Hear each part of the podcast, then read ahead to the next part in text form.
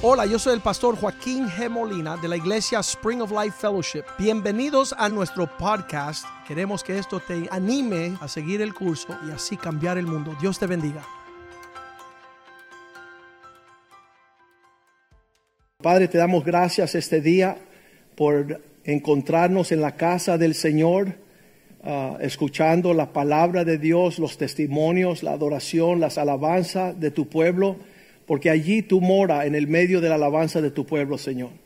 Allí está tu presencia, donde están dos o más reunidos en tu nombre, allí tú estás y te sentimos esta mañana, esta tarde.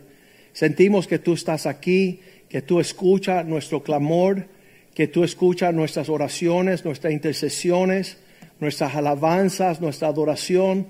Señor, tú nos estás perfeccionando cada día. Tú estás obrando milagros ahora mismo.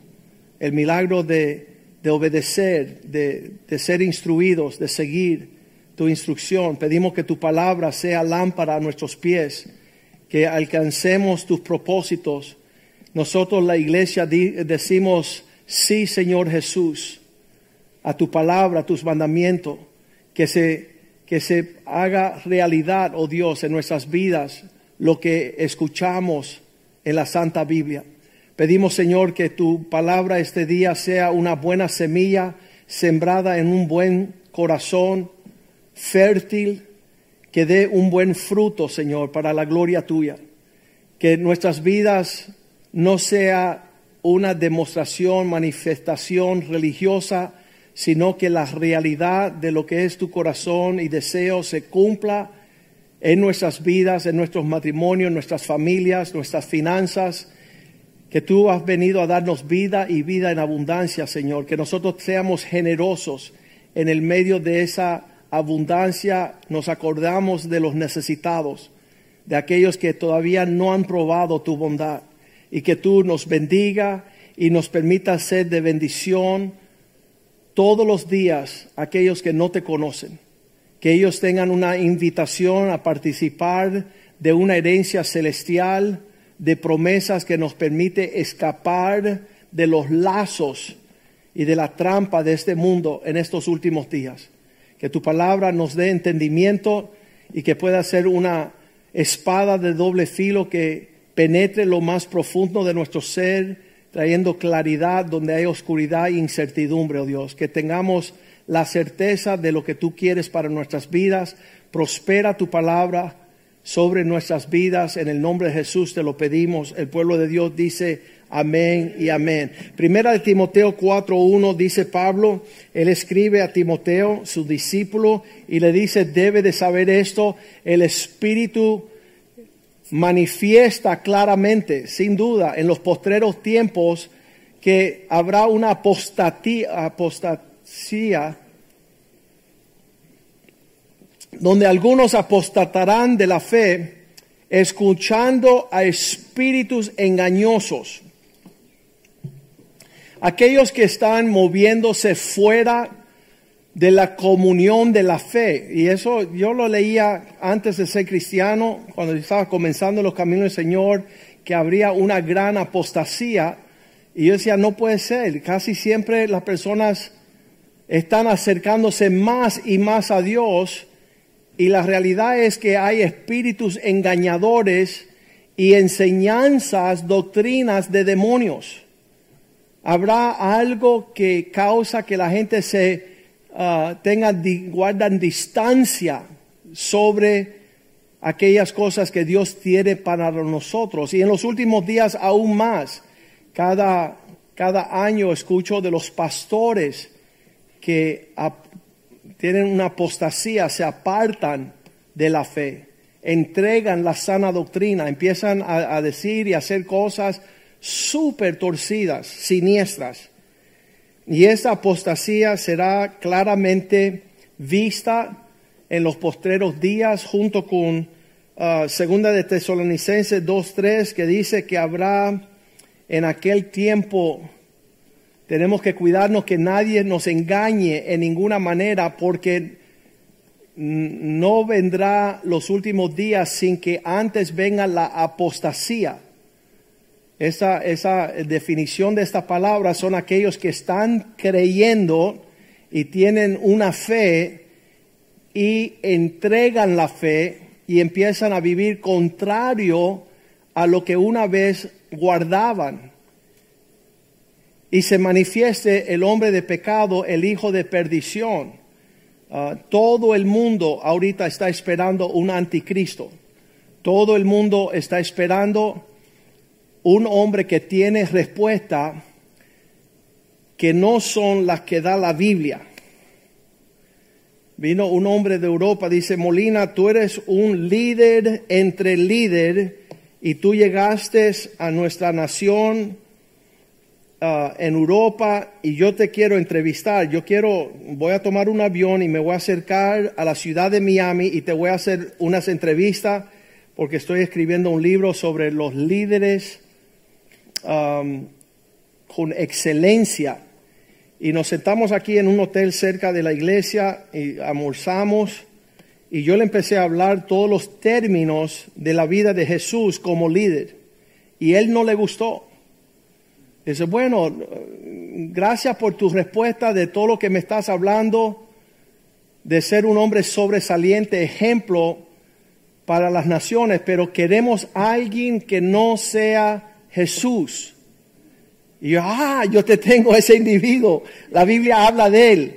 Usted lo que quiere es el anticristo. Él va a ser un perfecto, perfecto líder para los impíos como tú. Ya que tú no quieres que Cristo sea tu líder, hay otro líder y él está bien dispuesto. Él viene ungido con la unción de Satanás para hacer milagros y prodigios. Y ese va a ser tremendo líder, pero los va a llevar a todos para el mismo infierno. Y así terminó la entrevista. Porque muchas personas quieren respuesta, pero no quieren que Dios le dé la respuesta. Se me recuerda una persona que que se cayó por un precipicio y se tomó de una de, un barranco, se tomó de, una mata que estaba creciendo ahí, él estaba enganchado, pero quedaba a seis, a, seis pulgadas del piso. Él pensaba que era un precipicio bien hondo.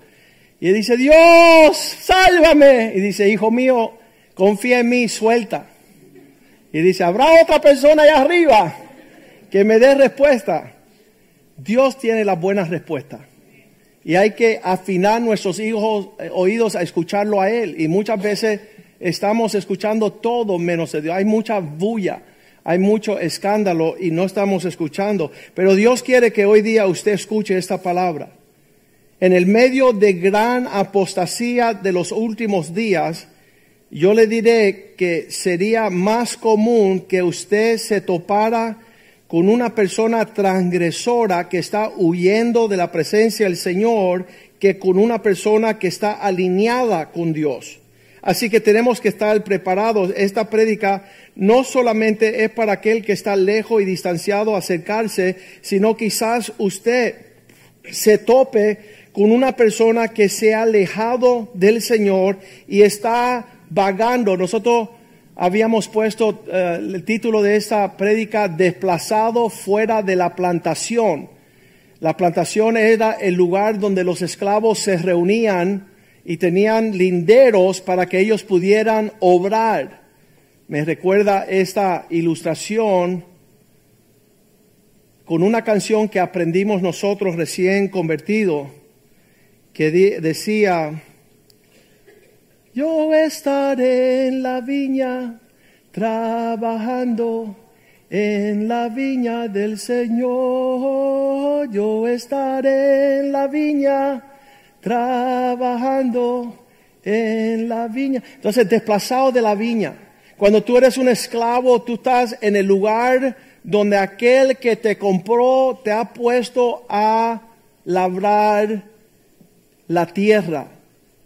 Los esclavos que trajeron aquí a los Estados Unidos están insultados.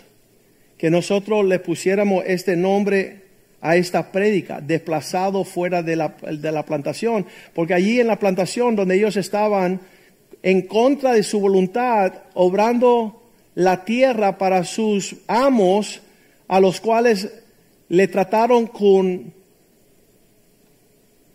una violencia temible. Y ellos no le gustan que tú le dices, oye, vuelve, vuelva a la plantación, vuelva al lugar donde tú eres esclavo de tu amo.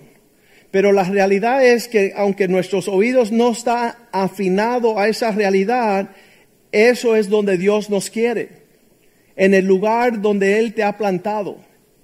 Y muchas personas tratan de huir de su hogar, tratan de huir de su matrimonio, tratan de huir de su iglesia, tratan de huir de su ministerio, el llamado que Dios tiene para ellos y están, yo voy a usar la palabra prófugo, están lejos del lugar donde van a poder cumplir el propósito del Señor. Esto, aunque es una, un término usado mucho en los Estados Unidos, desplazados de la plantación, um, vamos a volver a los términos de la eternidad.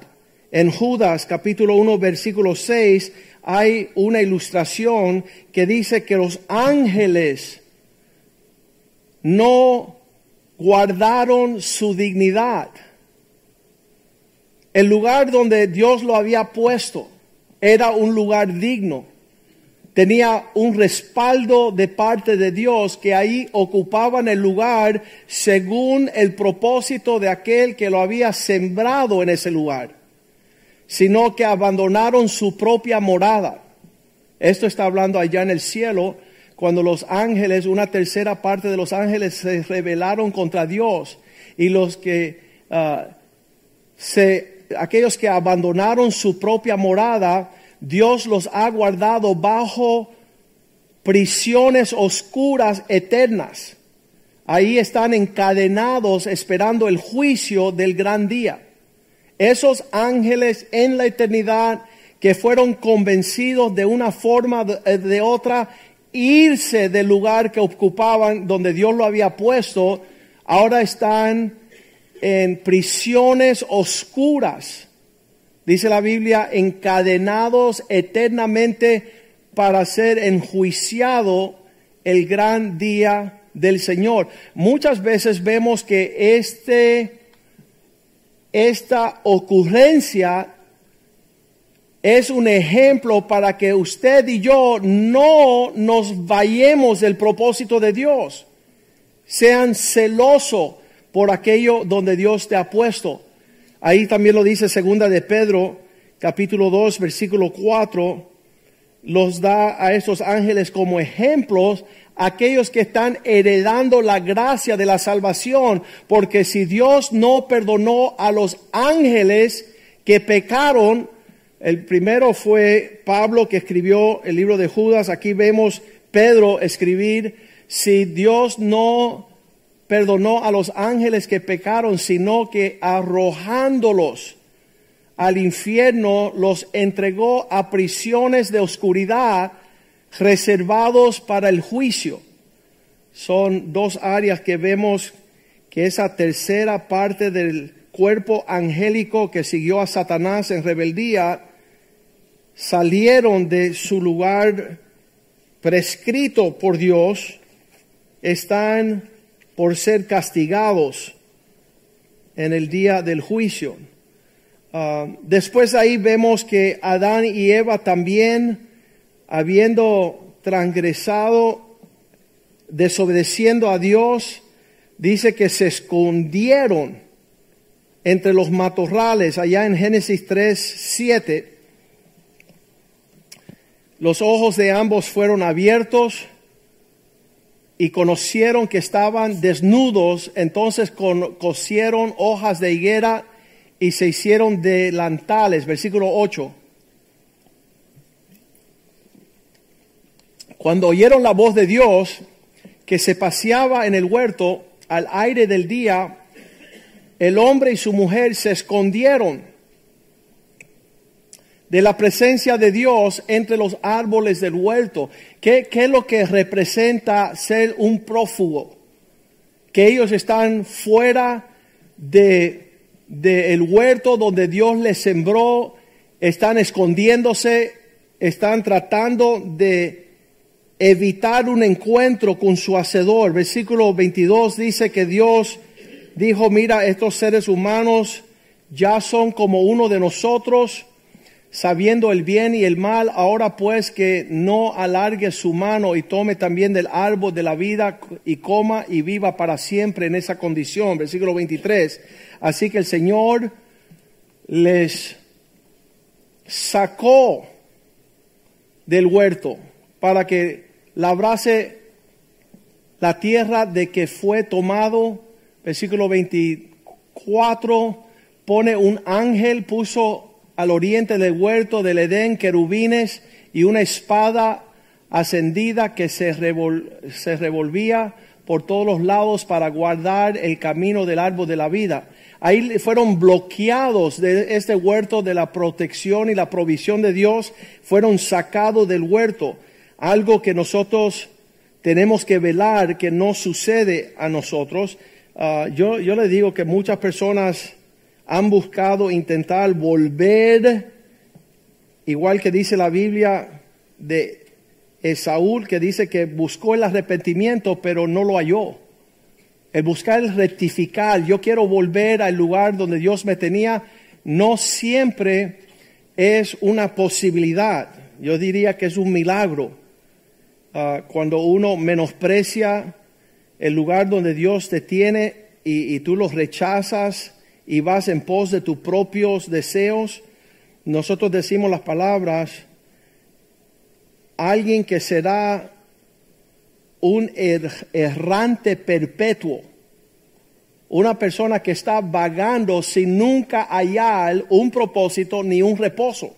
Es algo bien, nos tiene que asustar, nos tiene que traer mucho temor. Job 1.8 creo que es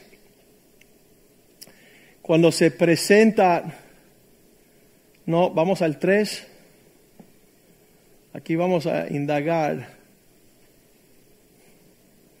vamos a buscarlo porque es bien importante que puedan ver que Satanás, la persona se hace la pregunta, ¿y dónde está el diablo ahorita? ¿En, ¿En, qué anda desde que él se rebeló aquel día que él torció una tercera parte de los ángeles y se fue y se convirtió en un perpetuo errante. Él sigue caminando en una situación adversa a sí mismo. Es el 1.5, 1.7. Vamos a leerlo. Job 1.7 dice y dijo, vamos al 6, porque ahí dice, un día vinieron presentarse delante de Dios los hijos de Dios, entre los cuales vino también Satanás Muchos después de la rebeldía está llegando los hijos de Dios al trono de Dios y entre los cuales vino también Satanás, estaba presente. Y aquí versículo 7 llega la pregunta y dijo Dios a Satanás, ¿de dónde vienes? ¿En qué está ocupando tu tiempo desde el día que te fuiste de tu lugar? Referencia de un esclavo en la plantación Este mismo dicho se lo dicen a los indios americanos cuando ellos salen de la reserva, porque el gobierno americano hizo unas tierras y le dijeron a los indios, ahí se van a mantener ustedes. Y decirle a un indio, quédate en tu reservación, o a un esclavo, quédate en la plantación, es una ofensa hoy día. Muchos no la superan, no van a escuchar esta prédica. Pero yo quiero ofender a las personas para que entiendan que Dios tiene propósito con haber caído en el lugar donde Él ha diseñado desde el principio. Y que nadie escogió la familia en lo que uno va a habitar, nadie, como dijo Brandon, doy gracias a Dios que Dios escogió para mí, mi esposa, para que yo sea fiel en ese lugar del matrimonio.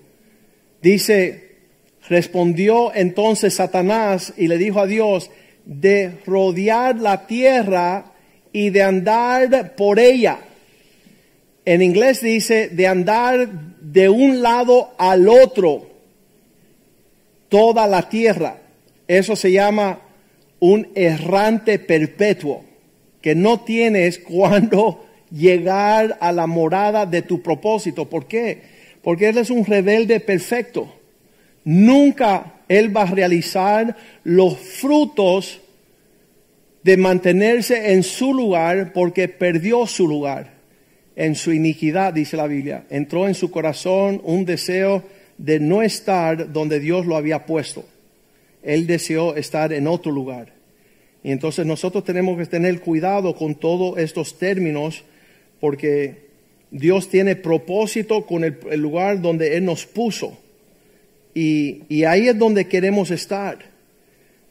La consecuencia de desobedecer y salirnos en pos de nuestro propio deseo. Ahí vemos a Caín en Génesis 4:13. Dice, este castigo es demasiado para que yo pueda soportar. ¿Cuál era el castigo de Caín? De que él fuese un perpetuo errante que él nunca pudiera estar en el lugar para realizar un propósito de acuerdo a Dios. Y ahí él dice, versículo 14, aquí me echas hoy de la tierra, de tu presencia, me esconderé y seré errante y extranjero en la tierra. Sucederá que cualquiera que me hallare me matará no tendré yo respuesta de por qué estoy andando sin propósito, sin dirección. Nadie me está protegiendo, nadie me está proveyendo. No estoy cumpliendo ningún propósito en la tierra. Vemos lo mismo en la vida de, del pueblo de Israel. Dice que andaban errantes 40 años en el desierto por no haberle creído a Dios. Ellos tenían como propósito llegar a esa tierra que fluía con leche y miel para desarrollar todo un territorio con casas y viñas y toda manera de crías. Y no pudieron entrar por 40 años hasta que todos perecieron en el desierto. Errantes perpetuos por salirse del propósito y de la presencia de Dios. Eh, Génesis 16, vemos que Sara saca a Agar de, la casa, ella se va huyendo. Vamos a leerlo en el, el Génesis 16, 6. Abraham le dijo a Sara, mira, he aquí tu sierva está en tu mano, haz con ella lo que bien te parezca. Con, y como Sara le afligía, ella huyó de la presencia. La naturaleza del humano es salir corriendo. El problema no es que salimos corriendo, sino cómo vamos a regresar al lugar que Dios tiene para nosotros para que se realice el propósito de Dios. Es algo temeroso que tú estás peleando contra Dios lo que es para el bien tuyo. La sierva salió corriendo, versículo 7 dice que el ángel del Señor se le acercó Agar, que había salido huyendo de la presencia del Señor. Versículo 7 dice, y le habló el ángel de Jehová junto a una fuente de agua en el desierto, junto a la fuente que está en el camino de Shur. Versículo 8, y le dice esta pregunta, y le dijo, Agar, sierva de Sarai, ¿de dónde vienes tú? ¿Y a dónde tú vas? Y ella le respondió, yo huyo delante de Sara mi señora, mi, la que es mi amo. Yo estoy allí en ese hogar, estoy sirviendo en el propósito que Dios tiene. En vez de que el ángel le diga a ella, bien haces, bien, te voy a acudir en una cueva, te voy a sustentar como hice con Elías. Dice, no, versículo 9, regresa, vuélvete a tu señora y ponte sumisa bajo su mano. Todos estos principios en la Biblia, a nosotros que tenemos la naturaleza rebelde, ¿cuántos no siente salir corriendo en cada adversidad? Y Dios nos dice, estar quietos y ver mi mano. Quédate allí porque allí voy a mostrar mi nombre notorio. Voy a ser grande. Lo hizo con el pueblo de Israel. Eran esclavos por 400 años y Dios dice, con poderoso, poderosa mano les libertó. En otra palabra, dale lugar a la venganza del Señor a pelear tus batallas. No salgas huyendo como es la costumbre del ser humano. Dios tiene la capacidad de rectificar todas las cosas. Y ella, cuando le dijo esas palabras, yo me imagino que habrá dicho, diablo te reprendo. No quiero escuchar esa voz que dice, quédate y mantente en ese lugar difícil. Espera mis tiempos. Dios tiene un propósito. Y cuando se lo dice el ángel, el próximo versículo 10, donde dice, allí, el ángel también le dijo, multiplicaré tanto tu descendencia que no podrá ser contada a causa de la multitud. No se acaba allí la historia. Deja que Dios muestre su poder. A, mí me gusta, y le digo a muchas personas, quédate en el lugar imposible porque Dios es un Dios de lo imposible. No, no te vayas a arreglar tu situación. Deja que Dios esté manifiesto en ese lugar donde su mano se provoca a actuar a causa de la justicia de Dios. Él es nuestro gran libertador y Él sabe traer todas estas cosas a su fin. Entonces lo vemos en todo caso eh, hay tantos ejemplos de esto. Um, lean como tarea esta noche en el libro de Jonás, capítulo 1, versículo 3, que Jonás salió huyendo a Tarsis y escapó de la presencia del Señor. Jonás 1.3. Cuando uno sale huyendo, uno está evitando que Dios le alcance y dice que él descendió a una nave y partió para Tarsis, apagando su, pagando su pasaje, siempre están financiando su rebeldía. Entró en ella el, el barco para irse con ellos a Tarsis, lejos de la presencia del Señor. Y yo digo, qué tremendo la, la, la, la costumbre que tiene el ser humano de distanciarse de ese lugar donde es inevitable que Dios quiere que Él sea un siervo.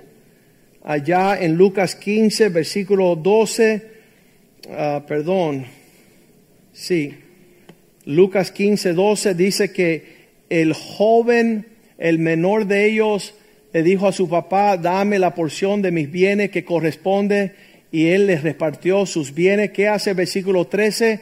El hijo pródigo, no muchos días después, juntando todo lo que él tenía, se fue lejos a una provincia apartada y allí desperdició sus bienes viviendo perdidamente. Versículo 14, cuando todo lo hubo malgastado, vino una gran hambre en aquella provincia y comenzó a faltarle.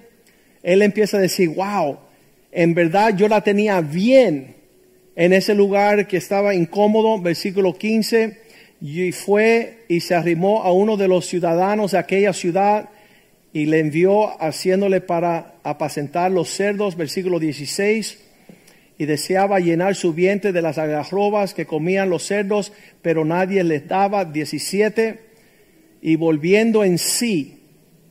Hoy esta prédica es para volver en sí cuando cuántos jornaleros, siervos, esclavos en casa de mi padre tienen abundancia de pan y yo perezco del hambre. Versículo 17, 18. Me levantaré, iré a mi padre, le diré, he pecado contra ti, contra el cielo y contra ti. Versículo 19. Ya no soy digno de ser llamado tu hijo, hazme como uno de tus siervos. Quiero, quiero realizar la conducta para poder tener la administración del amo. Y eso nos abre los ojos. Nadie me obliga a derramar mi vida, yo la entrego voluntariamente. Fueron las palabras de Jesús. Él dijo esas palabras que él iba a estar dispuesto a tomar forma de siervo y ser obediente hasta la muerte, porque ahí era lo que dice la palabra en Filipenses 2, 9, que cuando tú eres obediente hasta lo sumo, Dios te levantará. Versículo 8, vamos a leerlo. Por lo cual Dios también, estando en condición de hombre, se humilló y se hizo obediente como un siervo hasta la muerte y muerte en cruz. Cuando tú vas por ese valle de la servidumbre, de ser un esclavo verdadero. Versículo 9, por eso Dios también le exaltó hasta lo sumo y le dio un nombre sobre todo nombre. Versículo 10, que toda rodilla se doblará y toda lengua confesará. Versículo 11, en los cielos, en la tierra, que Jesucristo es el Señor para la gloria de Dios el Padre esta fórmula que estamos viendo de quedarnos, entender el sufrimiento de negarte a ti mismo. Les prometo que hay personas que dicen, pastor, yo quiero aprender esa vida de siervo, me puedes poner a servir en la casa de Dios. Le digo, ok, tú vas a partir de hoy ser un ujier. Y usted hay ujieres aquí que están parados, cada uno en su punto, y no se mueven de ahí. Pues este señor llegó a la iglesia, maduró un poquito, Dios le mostró su gloria, su bondad, su prosperidad, su éxito. Y él dijo, yo quiero servir. Y, le decimos, párate allí. ¿Sabe que no sabía pararse en un lugar? Y se fue tres veces de su lugar. Y a la tercera llegó a mi oficina, estaba enojadísimo Tres veces me pidieron que me pararan allí y ahora me llamaron la atención. Y yo le digo, sí, porque ya es tiempo de dejar de ser un malcriado. El siervo no hace lo que él quiere, el siervo hace lo que le mandan. Y no sabemos hacerlo. Tú puedes saber esa persona que tiene un corazón y un carácter de siervo cuando tú lo tratas como esclavo. Ahí o se va a humillar y va a andar en el ejemplo de Cristo o va a saltar como un psiquitraqui y va a querer a darte karate y se va a enojar y te quiere dar un puño solamente porque está siendo adiestrado por el Espíritu de Dios de no hacer lo que le da la gana, de no andar sin rendir cuentas, de no poder saber que Él está haciendo no lo que Él quiere, sino lo que alguien le ha mandado.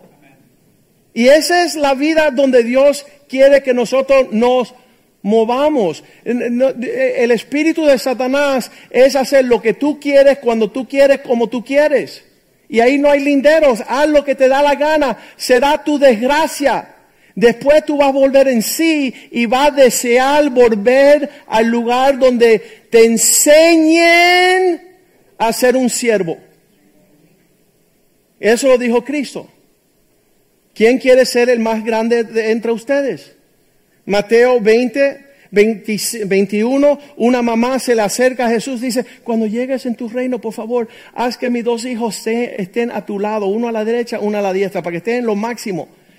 ¿Qué quieres? Ella le dijo, ordena que tu, en tu reino se sienten estos dos hijos míos, el uno a tu derecha, el otro a tu izquierda. Cristo le dice, versículo 22, has pedido algo, no sabéis lo que estás pidiendo para andar en esas alturas. Tiene que ir bajito. Tú no puedes treparte allá arriba pensando que te lo merece porque no vas a durar más tiempo. Ahorita le está diciendo a Jesús, quítate que voy yo.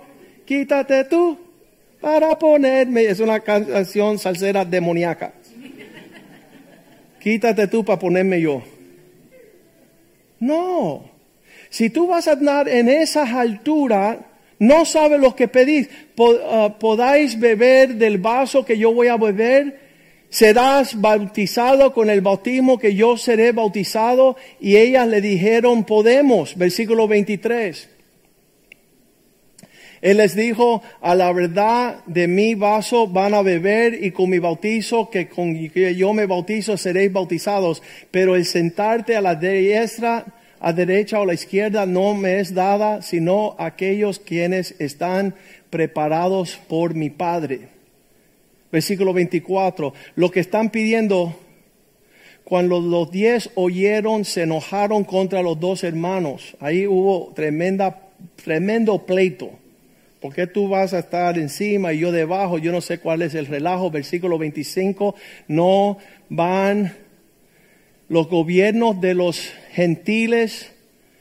Ellos provocan enseñorearse ponerse el uno encima del otro, y los que son grandes ejercen sobre ellas potestad, autoridad. Mas en el reino de Dios, versículo 26, no, mas entre vosotros no será así, sino el que quiere hacerse grande entre vosotros, este será vuestro servidor. El que quiera estar encima tiene que mostrarlo por estar debajo. El que quiere ser el primero entre vosotros será vuestro esclavo. Lo pone en un son de esclavitud. Y, no entendemos esta prédica en tiempos modernos es una vergüenza y una basura para aquellos que perecen. Porque hoy día la palabra es nadie me va a obligar a lo que yo tengo que hacer. Nadie me va a obligar, nadie me va a impulsar a hacer lo que no quiero. Y es una actitud errónea. Mira la actitud del hijo pródigo, mira la actitud de Jonás que tuvo que volver su rebeldía. Gálatas 4.1 dice que en lo que uno es inmaduro, entre tanto que el heredero es un niño, nada es diferente de ser un esclavo, aunque es señor de todo. En, el tiempo de irresponsabilidad y madurez, hay una imposición donde Dios permite que tú tengas una identidad de esclavo. Esa palabra esclavo es súper tremenda. Viene de la palabra obed, obedecer, que es hacer lo que el amo desea. Versículo 2 vuelve y nos dice, sino que está bajo tutores y curadores, guardianes, hasta el día señalado por el Padre. Dios te va a tratar con la dureza de ser un esclavo. Y tú dices, no me gusta eso. Para eso no me suena como la libertad, la diversión. Pero Lamentaciones 3:27 dice, es bueno para el joven llevar el yugo desde su juventud. Cuando tú ves lo que está ocurriendo en la vida de mis hijos, como dice Brandon, no sale de la nada, sale de la preparación de estar en un lugar enseñándote a servir, a tomar una responsabilidad de peso sobre tus hombros. El llevar el yugo en el tiempo de tu juventud no es una maldición. Uh, mira cómo están obligando a los jóvenes no tener noviazgo. Mira, están viendo la gloria de Dios en estos jóvenes que soportaron el yugo en su juventud. Están viviendo lo que ningún joven en el mundo alcanza, por cuanto lo llevaron con alegría. Ahí lo dice el Señor también siguiendo Mateo 20, 27 donde dice, quiere ser grande, sé grande, pero el que quiere ser el primero entre vosotros será siervo. Versículo 28.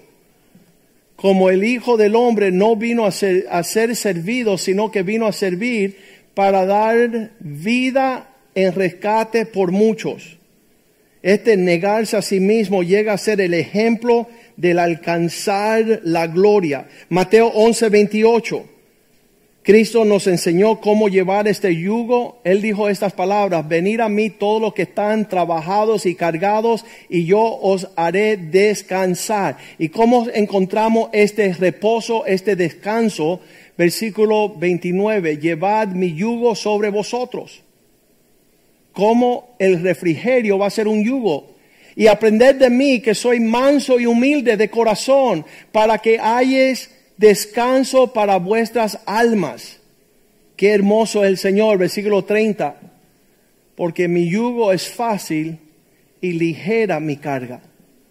Cuando tú permites que Dios te entrene para esto, te vas a dar cuenta que vas a poder servir a tu esposa, a tus hijos, tu familia, tu iglesia en el gozo del Señor. Muchas personas que escuchan esta prédica de esclavitud, de amos, dicen, y, muéstramelo en el, Nuevo Testamento, el Testamento de la Gracia, y muéstramelo. Y le digo, vamos a leer juntos el libro de Filemón donde hay un prófugo que sale huyendo de su amo, se topa con Pablo y Pablo le dice, regresa a Filemón. Regresa a ese lugar que es difícil para ti, pero tendrá el cumplimiento de un propósito en el Señor. No veas las cosas como las estás viendo. Cuando las personas leen el libro, la carta de Filemón, ven que allí se topa Pablo con Onésimo y Onésimo es un esclavo prófugo. Versículo 10, Pablo le dice a Filemón, ya que tú eres un cristiano, no solo de palabras, sino de ejemplo, por hechos, y estás amado en el Señor por mí, y estás amado por los creyentes, te apelo, te ruego por mi hijo onésimo. Yo estoy seguro cuando él leía esta carta, él dice, ¿qué? Al que yo quiero matar, a ese esclavo infiel, a ese prófugo, fue mal ejemplo para todos los esclavos que yo tengo, dice Pablo, sí, te ruego por él porque lo engendré en Cristo durante mis prisiones. Parece que Pablo se encontró con este esclavo prófugo y el mensaje, el gran, glorioso mensaje para Onésimo es, regresa al lugar donde tú pensabas que yo no tenía propósito.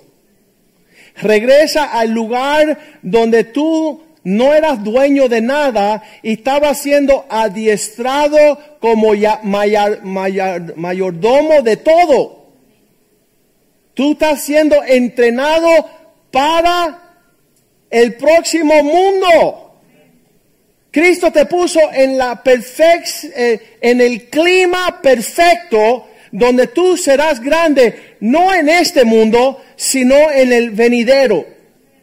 Si tú te conformas a la imagen de aquel que fue siervo por excelencia, Jesucristo. Y yo no, mira, yo me maravillo y nosotros todos tenemos que maravillarnos porque no vamos a topar con personas que tienen todos los argumentos por no estar donde tienen que estar. Y muchas personas están huyendo del yugo del Señor en los últimos días. Mira, me, dijo un, un, hombre que salió de esta iglesia hace 10 años, dice, mira, estoy en una iglesia donde vengo cuando quiero y no vengo cuando quiero. El pastor ni siquiera me dirige la palabra. Y le dije, tú eres un infeliz. Porque tú lo que no quieres es que te adiestren para la batalla. Tú quieres andar ambulante, yendo de aquí para allá, rodeando la tierra. Se me, se me, se me escucha como um, he, he, escuchado esas palabras en la boca de Satanás. ¿De dónde vienes? De ir aquí, allá, donde quiero. Yo entro cuando quiero, salgo cuando quiero, hago lo que quiero, cuando quiero, como quiero, con quien quiero, las veces que quiero. Ese es un inicuo. Eso es viene del mismo, mismísimo infierno. Dios a través de Pablo señala el camino de Onésimo diciendo, regresa a tus cadenas, regresa a tus prisiones. No pase por alto que Dios tiene un propósito en ese lugar para ti. Me maravillo cuando leo la carta de Filemón porque eh, es, es regresando, como el ángel regresó a Agar, regresa a tu señora, del lugar donde tú estás corriendo, regresa allí, soporta el trato. Dios tiene un plan de multiplicación, Dios tiene un plan de grandeza para tu linaje, para tu legado. Cuando empezamos la iglesia, muchas personas se me acercaron y me dijeron, no te meta bajo esa responsabilidad. No, no seas el siervo principal de una iglesia porque tus libertades van a ser restringidas, van a estar limitadas. dando, um, le puedo decir, yo no entendía eso cuando comencé a ser cristiano, cuando empecé a servir al Señor a las naciones, llego a un aeropuerto, me dicen a qué hora me van a recoger, a qué hora me van a dejar, a qué hora voy a desayunar, a qué hora voy a dormir, a qué hora voy a despertar, a qué hora voy a estar en un proyecto, en una entrevista, en un televisor, en un evento, en todo, todo es seguir y, no, no vamos a tener tiempo de, turismo. Y no vamos a tener tiempo de descanso y no vamos a tener tiempo de, de reposar. Mira, recógeme el sábado por la noche. No. El siervo está para servir. Y qué mejor lugar conocer esa vida que aquí en la iglesia, una preparación para ser útil en las manos del Señor. Decir, Señor, hazme como uno de tus siervos. Y ahí cuando Pablo empieza a decirle, quiero apelar por onésimos, esa palabra onésimos en esos tiempos era como predilecto. El siervo predilecto llegó a ser un siervo inútil, uno que huía de su amo. No entendía el propósito de haber estado ahí.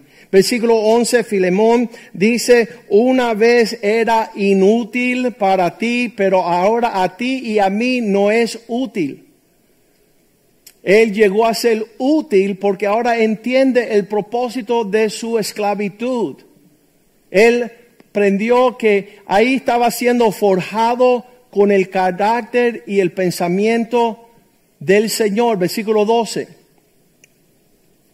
El cual vuelve a enviarte tú, vuelvo a enviarte tú, pues recíbelo como a mí mismo. Pablo dice, tú le vas a abrir el corazón y las manos y eh, el lugar como si me estás recibiendo a mí. Esa palabra que dice, cuando lo hace a uno de estos pequeños, a mí me lo haces, dice el Señor. Versículo 13, Pablo le dice, también, si él te robó algo, versículo 13, yo quisiera retenerlo conmigo para que en lugar tuyo me sirviese en mis prisiones por el Evangelio, versículo 14. Pero nada quise hacer sin tu consentimiento para que tu favor no fuese como de necesidad, sino voluntario. No lo hagas porque te lo obligo, sino porque lo estás haciendo voluntario. Versículo 15. Porque quizá para esto se apartó de ti por algún tiempo para que le recibáis para siempre. Que Él pueda entender el propósito. Yo, yo cuando estoy leyendo estas cartas, cuando estoy estudiando la Biblia, digo, ¿qué será de las personas que salen de Cristo para no ser esclavos del Señor y están rodeando la tierra sin gustar nada porque están fuera de su propósito? Y, y saber entrar en el propósito de Dios para sufrir en esta vida y alcanzar mayor resurrección, mayor propósito en la próxima. Dios puede confiar en mí en la actitud que yo tengo donde estoy sirviendo. Versículo 16. No ya como esclavo, sino recibirlo más que un esclavo como un hermano. Mayormente para mí, pero cuanto más para ti, tanto en la carne como en el Señor. Versículo 17. Y así que si me tienes por compañero, si eres cristiano verdadero, recíbelo como a mí mismo. Versículo 18. Y si en algo te dañó y te debe, ponlo a mi cuenta. ¿Por qué ponlo a tu cuenta, Pablo? Porque Filemón también le debía a Pablo. Versículo 19. Yo, Pablo, escribo en mi mano, yo lo pagaré por no decirte que aún tú mismo te me debes también. Hay una deuda que tú no has pagado. Tú eres tan prófugo como este esclavo. De alguna forma tú debes de pagar la cuenta pendiente conmigo y no hacerte el loco. Versículo 20.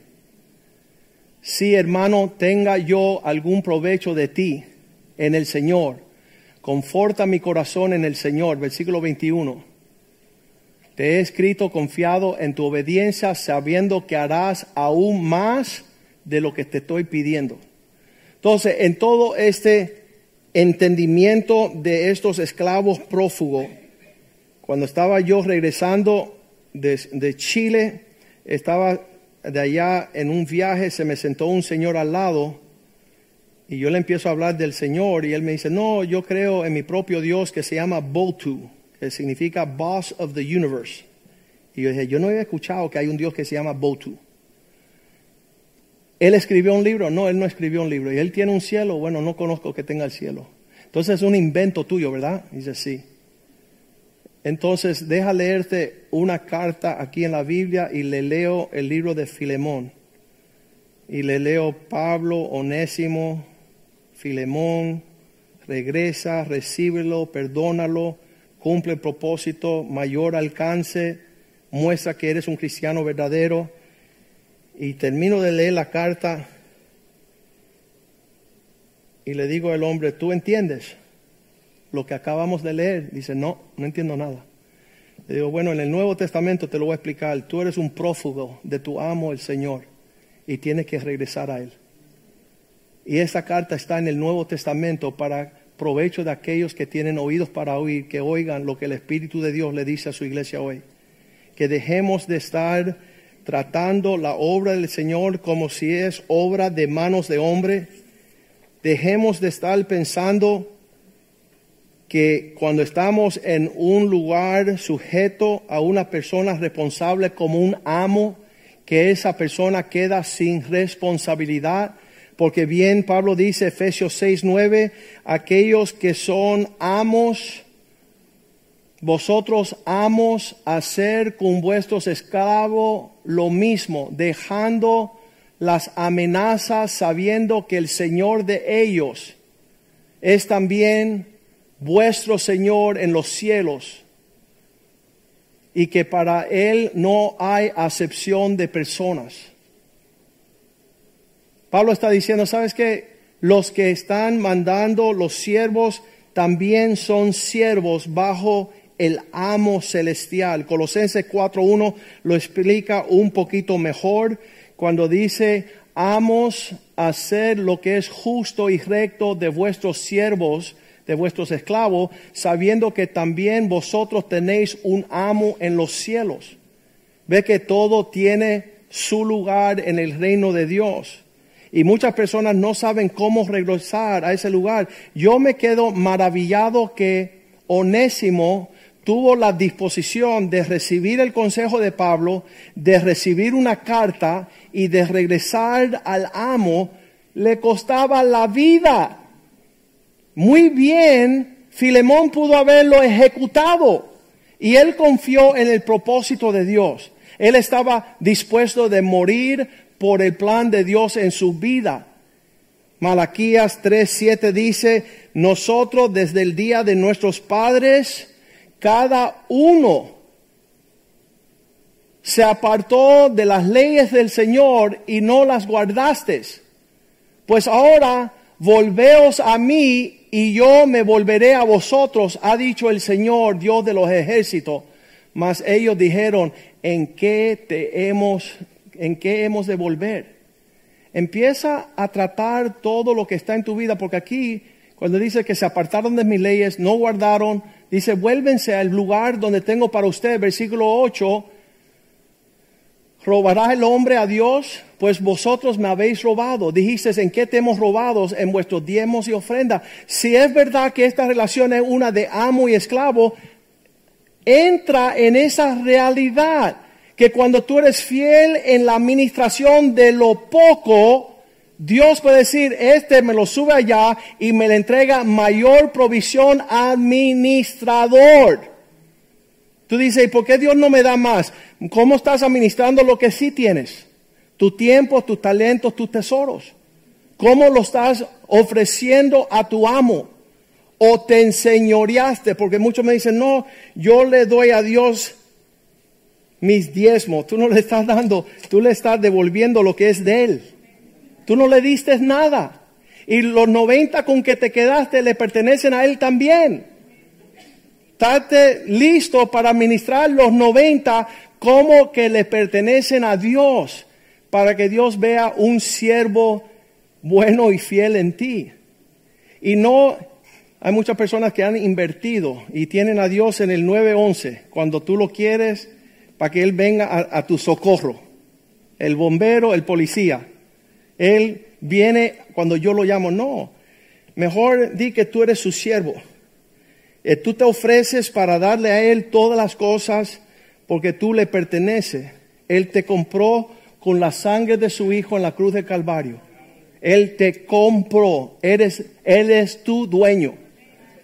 Rectifica eso en tu mente para que puedas tener un vistazo de lo que va a suceder aquí en los últimos días, cuando muchos están prófugos, están corriendo, se están escondiendo, están como Adán y Eva en los matorrales, está como Jonás huyendo, está como Hagar huyendo de la represión, del maltrato, está como todos los ejemplos que hemos hablado acá de personas que no han entendido que es un lugar hermoso, el lugar que Dios te ha puesto para que sirvas con excelencia, una gran oportunidad. Vamos a ponernos de pies.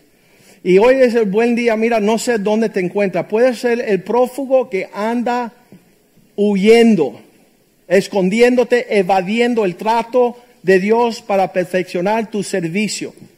Lo que tienes que hacer es ser siervo por excelencia mostrar que tú no te pertenece a ti mismo, que tú eres un verdadero siervo.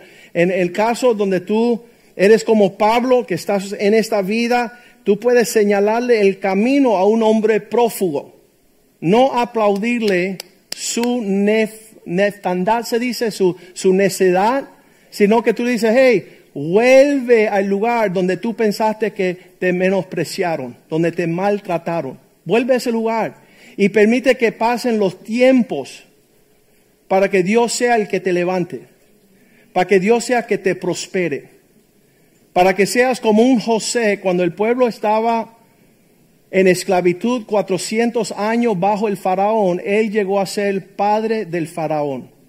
Su comportamiento fue tan atractivo que lo pusieron segundo en mando, en autoridad. Tómalo como oportunidad. Si en el trabajo tú sientes te están tratando como esclavo, ejércelo bien, con sonrisa y alegría, para que te pongan como número dos, para que tú seas el administrador, porque tú has servido bien, el más grande entre vosotros será el siervo. Esto no es posible entre los hombres, pero es posible con Dios. Dios dame ese corazón que estuvo en Cristo. Filipenses 2.5.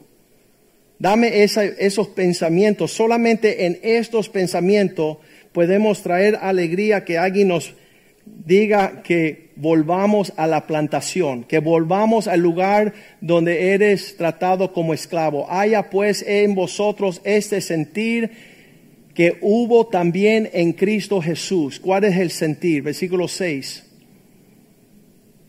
No tomó el ser en forma de Dios cosa por qué aferrarse. Él no dijo en ningún momento, pero yo soy Dios, pero ¿por qué me están tratando así? Él no se defendió. Versículo 7, sino que tomó, se despojó de sí mismo tomando forma de siervo Qué, privilegio. Y yo, yo siempre decía, creciendo en el ministerio, en el Señor, esos días eran lindos en el desarrollo de ser un siervo de Dios.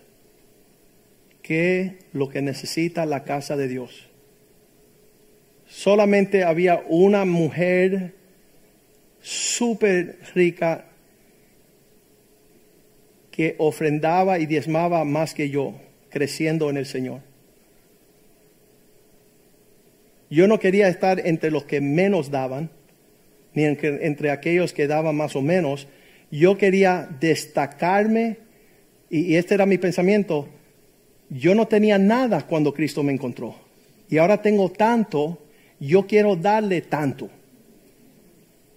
Yo, yo, quiero, como dice Pablo, derramarme de lo que Dios me ha dado para hacer un refrigerio. Y, no buscar cómo evadir, servir. Si donde falta alguien que sirva, ahí quiero estar yo.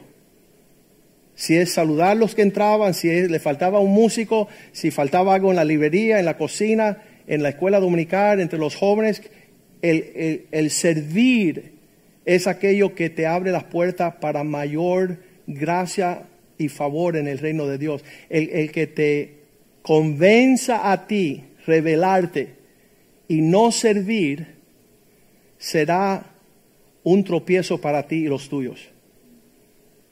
No es, no es una imposición del peso, sino un privilegio y una honra llevar el peso de aquello que representa la obra del Señor. Y hay personas que están evadiendo. Bueno, yo voy una vez el domingo porque es mi deber, o yo voy una vez a la semana porque no quiero llegar demasiado. No, mira, el siervo no falta, porque el faltar en la vida de un siervo, en la economía de Dios, es una falta de respeto. En otras palabras, Dios está buscando a ver cómo, hay un versículo ahí bien tremendo, que un verdadero siervo está anticipando cómo Él va a servir. Y este dice que es un salmo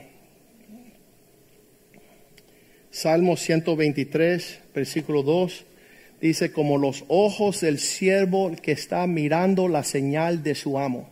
¿Tú conoces personas que sirven así?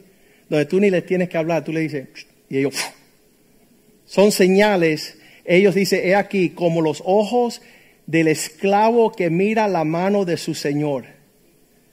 Está, está pendiente, a ver, me van a decir que haga algo. Y yo estoy ahí esperando la señal. Porque cuando haga la señal, ¡pum! yo voy a estar donde tengo que estar haciendo lo que tengo que estar haciendo. Y ahí quiero estar yo, como los ojos de la sierva esperando la mano de la señora, así nuestros ojos miran a Dios hasta que tenga misericordia de nosotros, hasta que puedo mostrarle a Él que yo estoy sobrio en los asuntos de mi Padre. Que quiero estar pendiente, no quiero. Hay personas que dicen, ah, tú diste la señal, yo ni te vi. Oye, llevo 20 semanas diciendo, mm". y tú, ¿sabes por qué? Corazón no está afinado, porque el siervo está pendiente. Y nada más que una señal causa que él se mueve, porque él está viendo que la misericordia de Dios lo va a alcanzar. Padre, danos esta realidad para nuestras vidas en estos días donde hay tantos prófugos, hay tantas personas justificando el por qué se fueron de la viña del Señor. Yo quiero estar en la viña del Señor para que cuando Él regrese yo estar en la obra de mi Padre. Quiero estar pendiente, quiero tener oídos de siervo, ojos de siervo, corazón de siervo, cuerpo de siervo. Quiero estar reunidos con aquellos que te quieren agradar. Yo sé que la mayordomía de mi tiempo, de mi talento, de mis tesoros, de mi familia, un día va a ser una cosecha. Un día va a ser un regalo para mí. Cuando yo me habré negado, cuando yo me habré humillado y en mansedumbre he tomado tu yugo y he guardado tu palabra. Permite que esta palabra sea una realidad para nosotros como regalo en los últimos días. No queremos vagar haciendo lo que nos da la gana en otro lugar, los confines de la tierra, como Satanás y sus ángeles, oh Dios. Queremos estar